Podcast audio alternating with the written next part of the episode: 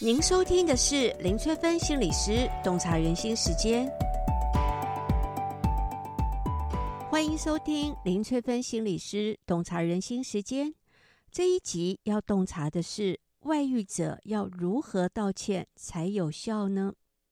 外遇事件发生之后呢，大多数的外遇者都会跟受伤者道歉，然而道歉的效果都往往不如预期。最常听到的道歉词是：“是我做错了，如果你受不了，想要离开，我也无话可说，我会尊重你的决定。”这句话非但没有达到道歉的效果，反而会让受伤者觉得外遇者要遗弃自己了，想要跟第三者在一起，或是说：“如果你觉得很受伤，那我很抱歉。”这句道歉词。不只会让受伤者感到不真诚，还会产生副作用哦。受伤者会觉得外遇者没有真正体会到自己的痛苦，没有真心要悔改。也有不少外遇者会愧疚地询问说：“那我现在可以怎么做呢？”受伤者常会生气地说：“你现在做什么都没有用。”外遇者也多半会接着回答：“如果我做什么都没有用。”那我也没办法了。也有人会沮丧地说：“与其看你这么痛苦，那不如分开好了。”这样的道歉词表面上似乎为受伤者着想，想要让受伤者好过一点，却会让受伤者觉得外遇者根本就不想努力，想要把自己推开，通常会更加的生气。也有些人会无奈地表示。事情都已经发生了，那我也无能为力。这种道歉词呢，只会让受伤者也觉得很无力，感受不到外遇者对自己的愧疚感，有心想要抚平自己的痛苦。还有些人会不耐烦地说：“我已经道过歉喽，你不要再提起这件事。你再讲，我就要走了。”这句话听起来像是道歉，实际上却是威胁受伤者。你再说，就别怪我离开，会让受伤者感到更加的委屈。从上面这些道歉词中呢，可以发现这些话语中都暗藏着一些会引发情绪的字眼。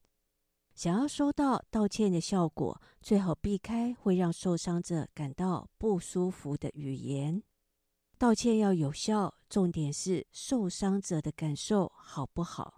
而不是外遇者的主观判断。还有就是，外遇后的道歉需要持续的进行。当受伤者又进入痛苦的情绪时呢，不妨再次的道歉，让受伤者从每一次的道歉中获得释放情绪的力量。还有哪一些是外遇者要避免说的话呢？最重要的就是外遇者要避免说会破坏信任的语言。很多外遇者一方面生气伴侣不信任自己，另一方面呢，却一直说会破坏信任的语言，像是既然你不信任我，那我就去找信任我的人，或者是说我没有做不可告人的事情，你不能质疑我的人格。当受伤者握有清楚的证据，非常确定伴侣外遇的时候，这些原本想要建立信任的不一致的语言呢，就会变成破坏信任的语言，会更扩大双方信任的裂痕。外遇者要避免把心力放在合理化自己的出轨行为。下面这些话是在咨商过程中很常听到的合理化借口，像是我没有去找他，是他来找我的，或是说逢场作戏啦，没什么大不了的，或是说我对他没有感情，只有同情。也有人会说我没有认真谈感情，我玩一玩就会回来。还有最常听到的一句话是，不知道就不会有伤害。或者是说，给我一点时间处理，总不能说断就断吧？或者是我每天都在拒绝诱惑，但我也无法控制自己的冲动。当外遇者的心理能量流动到合理化自己的出轨行为，就没有能量流动到了解自己，还有改变行为了。很多外遇者在事实被发现之后呢，会急于保护自己的自尊而口出恶言。最常听到的负面语言是：“你凭什么查我的行踪？”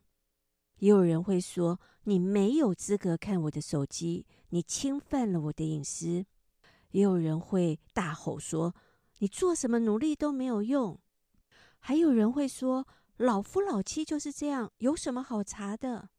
或是说：“跟你在一起，我就像行尸走肉一样。”当外遇者把心力都放在保护自己，就比较不会把心力放在了解自己的状态，努力改变自己的行为。那再度情感出轨的可能性，相对的也会比较高。在《从外遇洞察人心，疗愈创伤与重建信任》这本书中呢，还有洞察外遇心理的线上课程中呢，我花了很多的心思整理出外遇者要说什么话才能够安抚受伤者创伤的心理。当受伤者不断的提问或者质问的时候，外遇者要如何说明才是有帮助性的？外遇者要如何道歉才能达到疗愈的效果？还有外遇者要怎么说、怎么做才能够重建信任？相信大家看了书、上了课之后呢，都能够得到适合自己的启示。这一集就跟大家分享到这里。如果大家想要了解什么行为代表什么样的心理意涵，都可以留言给我哦。我们下集再见喽。